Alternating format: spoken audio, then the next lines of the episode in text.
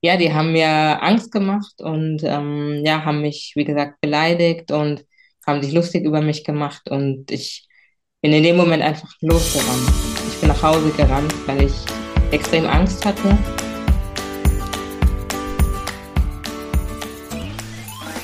Ich wünsche dir einen wunderschönen guten Mega Morgen. Hier ist wieder Rocket, dein Podcast für Gewinnerkinder. Mit mir, Hannes Karnes und du auch. Wir machen das mal unseren Power Dance. Also steh auf, dreh die Musik laut und tanz einfach los.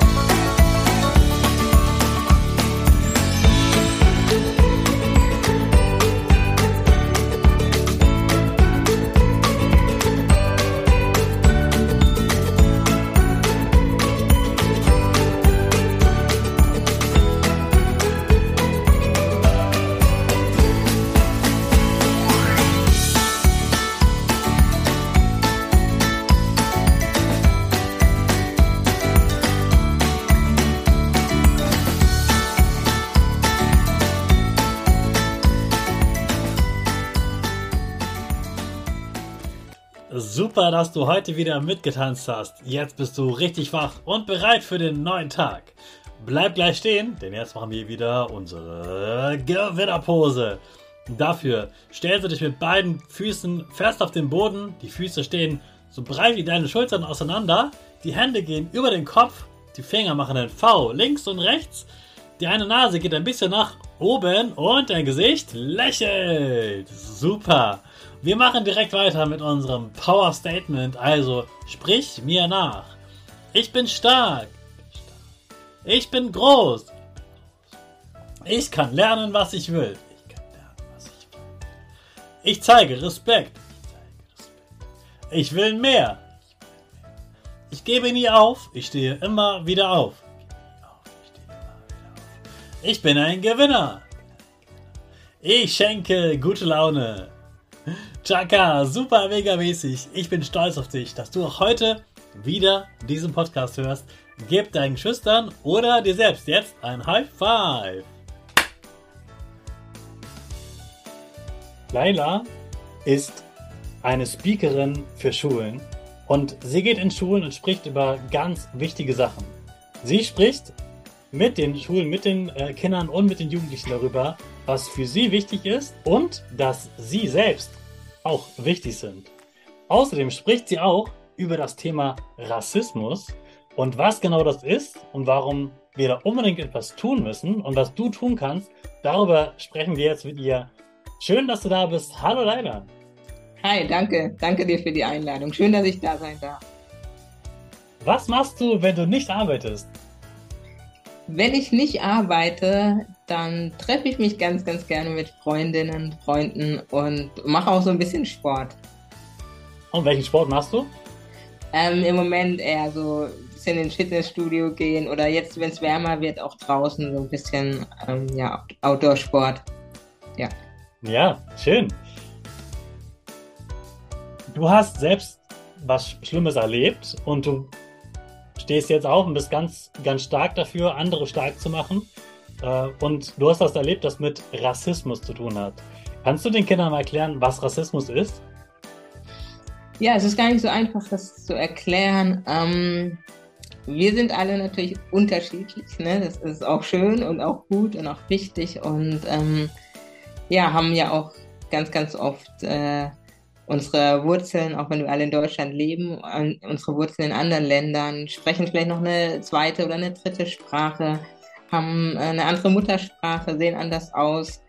Und ähm, ja, Rassismus ist eigentlich so dieses, ja, es ist nicht schön, es ist eine Abwertung. Das bedeutet, äh, du sagst einfach, ja, die Person ist dunkler oder hat gelockte Haare statt glatte Haare und ist deswegen weniger wert. Und das ist ähm, zum einen natürlich für die Person selber nicht schön, ja, wenn ähm, wenn sie sowas hört.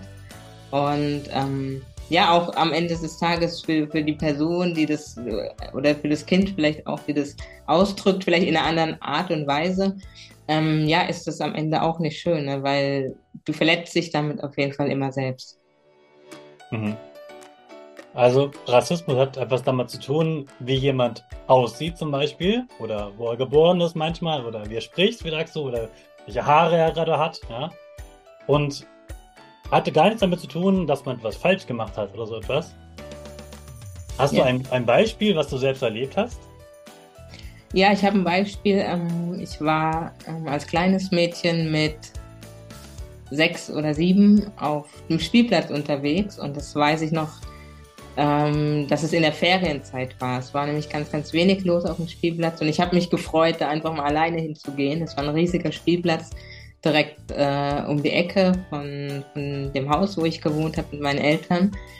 Und ähm, als ich da auf, auf die Rutsche runtergerutscht bin, ähm, kamen zwei Jungs auf mich zu und ähm, der eine hat mich beleidigt, zum einen ähm, wegen meiner Hautfarbe, weil ich natürlich dunkel bin, meine Wurzeln in Ghana und der USA li liegen und ähm, der andere hatte noch so eine Spielzeugpistole dabei. Ich wusste das damals nicht als kleines Mädchen, ob die jetzt echt ist oder nicht oder ob es so eine Schreckschusswaffe ist oder so und ja, die haben mir Angst gemacht und ähm, ja, haben mich, wie gesagt, beleidigt und haben sich lustig über mich gemacht und ich bin in dem Moment einfach losgerannt. Ich bin nach Hause gerannt, weil ich extrem Angst hatte und ähm, ja, das war so meine einzige Reaktion, die ich damals hatte, nach Hause zu rennen, mir Schutz und auch gleichzeitig Hilfe zu holen. Mhm. Also du hast was ganz, ganz fürchterliches erlebt, was ganz schlimm ist, finde ich. Du warst einfach nur als Kind am Spielplatz Ja, und die haben dich einfach so angegriffen und bedroht, obwohl du sie gar nicht geärgert hast, du hast sie nicht verletzt, du hast nichts gemacht mit denen.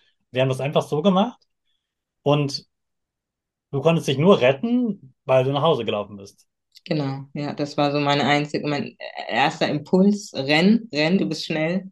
Und dann bin ich wirklich um mein Leben gerannt. Ja, Also du hast richtig Angst gehabt. ja, klar. Ja, ja, das hätten wir wohl alle, wenn wir als Kind äh, eine, mit einer Waffe bedroht werden. Finde ich eine ganz, ganz schlimme Erfahrung, die du da gemacht hast.